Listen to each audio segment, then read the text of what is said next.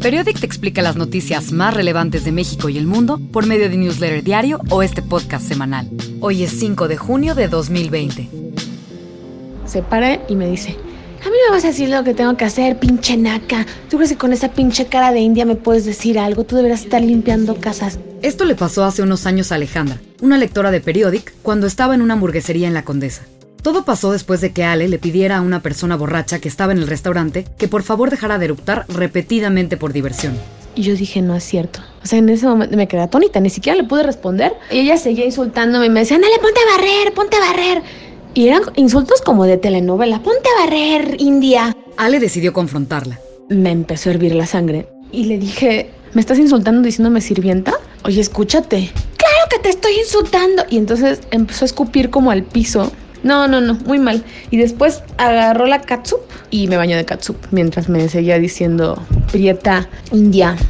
Me decía todo el tiempo que estaba, que estaba fea, que era una pinche naca, que me mirara al espejo. En ese momento, Ale y su acompañante decidieron irse del restaurante. Y obviamente en mi casa pensé todas las millones de posibles respuestas y que no tuve. Pero sobre todo me dolió y pensé, ¿pero por qué me está doliendo si yo no hice nada malo? Pero la tipa me humilló, me humilló nada más porque yo no soy blanca como ella. Y uno vive con ese racismo todos los días. O sea, aunque estés en una situación afortunada, sabes que perteneces a, pues a los de la piel morena, ¿no? Y que siempre te van a catalogar así. El asesinato de George Floyd ha desatado la ola de protestas más grande que ha habido contra el racismo en Estados Unidos desde 1968. Pero el movimiento también se ha expandido a países como Reino Unido, Francia y Alemania, entre muchos otros. Y en México se ha vuelto a encender la conversación sobre el racismo que se vive en el país de manera cotidiana. Y es que, si el tipo de insultos que le dijeron a Ale siguen siendo comunes, ¿por qué hay gente que dice que el racismo no existe en México? En México el racismo fue, digamos, negado a partir de una ideología, que es la ideología del mestizaje como forma de integración nacional.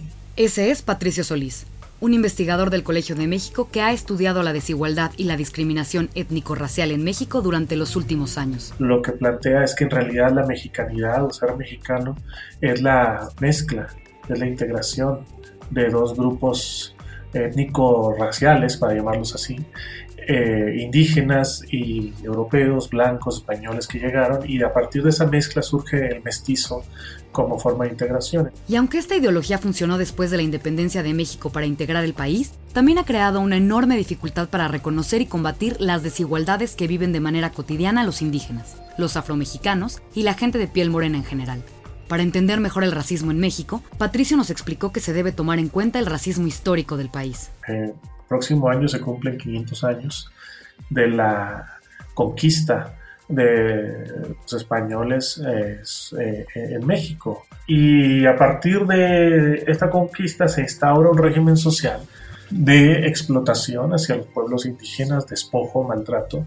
Y aunque este dato podría parecer una pequeña nota del pasado, las desigualdades que ocurrieron hace 500 años no terminaron con la independencia, sino que se siguen expresando en el presente. Como resultado de esta acumulación del pasado, ya para las personas que, nacen eh, eh, perteneciendo a pueblos indígenas o que vienen de familias que hablan lenguas indígenas o afromexicanos o que tienen incluso piel morena, incluso aunque no pertenezcan a pueblos indígenas, su chance de nacer y crecer en familias pobres es mayor.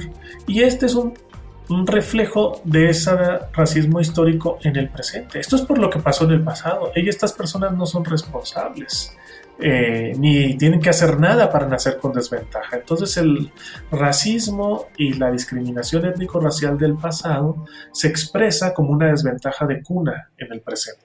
Además de esta desventaja de nacimiento, actualmente las personas discriminadas cuentan con menos oportunidades en la escuela, en el trabajo, en el acceso a la justicia y en el acceso de créditos, por ejemplo son prácticas específicas de maltrato que sufren las personas que tienen alguno, digamos, de estos rasgos, ya sea rasgos físicos racializados o rasgos culturales o étnicos que las asocian a, la pertenencia a pueblos indígenas o que incluso sin tener ninguno de estos rasgos étnicos tienen simplemente son de piel morena y tienen un rasgo físico racializado que es considerado negativo socialmente. El año pasado, Patricio dirigió el estudio Por mi raza hablará la desigualdad este estudio fue realizado por investigadores del Colmex en colaboración con la organización Oxfam México.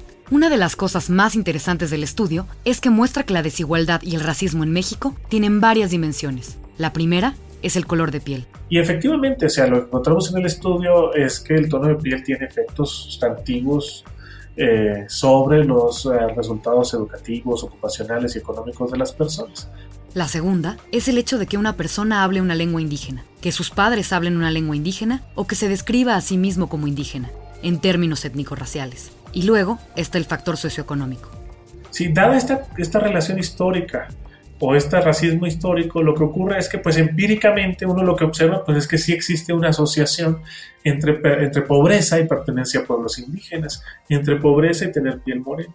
Y lo que ocurre es que la discriminación opera, eh, la forma en que opera la discriminación es a través de la, de la identificación. Las personas en el día a día identifican al otro y le colocan etiquetas. Es es decir, cuando se dice México hay clasismo pero no hay racismo, en realidad lo que hay es un raciclasismo.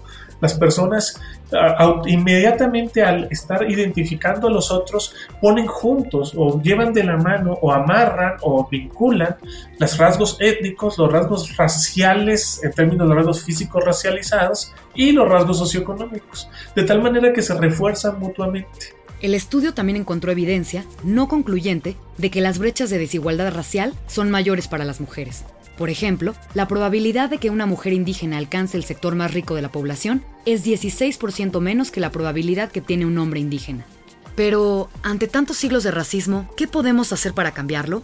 Viviendo en una sociedad racista, siendo socializados como racistas, no podemos, muy difícilmente podemos escapar a tener estos esquemas mentales de los que yo te hablaba, de percepción y de discriminación. Es muy difícil evitarlo, pero lo que sí podemos hacer es reconocerlos, eh, estar consciente de que ellos existen y tratar de ponernos a nosotros mismos un alto cuando eh, logramos eh, identificar en nosotros mismos este tipo de prácticas. O sea, ¿qué podemos hacer en lo personal? Además de lo que ya planteamos de tener conciencia de nuestro propio racismo, impulsar o trabajar en el apoyo el, eh, o, exigir que haya políticas públicas de acción afirmativa, por una parte, y la otra, políticas públicas antidiscriminatorias y antirracistas en la escuela, en la escuela pública y en la escuela privada, en el sistema de salud, en el acceso a la salud y en el mercado de trabajo, que lo que permitan es nivelar un poco, tratar de nivelar, no un poco, tratar de nivelar por completo el terreno de las oportunidades para que este,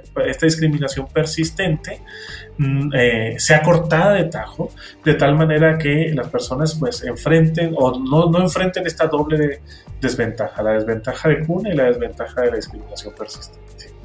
Lee más sobre las investigaciones del Colmex sobre el racismo y la desigualdad en el sitio discriminación.colmex.mx. Estos son otros de los temas más relevantes de la semana. En México, la gente está reclamando justicia por dos muertes recientes causadas por la brutalidad policial. El jueves, la ONU condenó la muerte de Giovanni López Ramírez. Giovanni murió el 5 de mayo del 2020 bajo custodia de la Policía Municipal de Ixtlahuacan de los Membrillos, en el estado de Jalisco. No lo puedes subir porque no está haciendo nada. No está haciendo nada.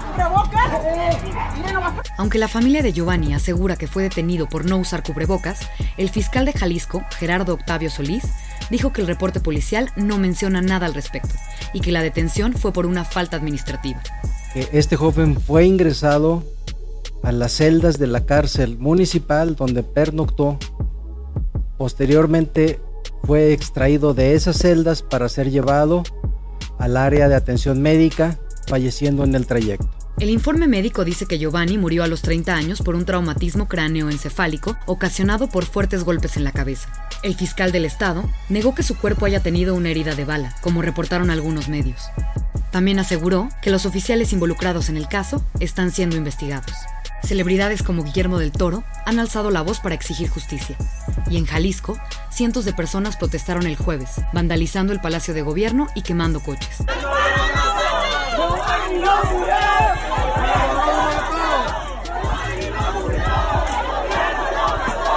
Además, la gente en redes sociales ha exigido justicia para Oliver López, quien murió en Tijuana a finales de marzo tras ser estrangulado por policías durante su detención. Lo mató, está muerto. Sí, lo mató, es que le estaba aplazando el pescuezo. estaba pasando el pescuezo.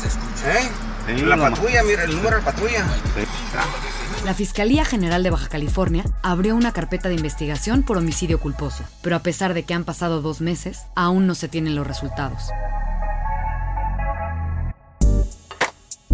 Un equipo de arqueólogos encontró la estructura más grande y antigua de la civilización maya que jamás haya sido descubierta, gracias a un mapeo generado con tecnología LIDAR. La estructura fue construida en Tabasco entre los años 1000 y 800 a.C.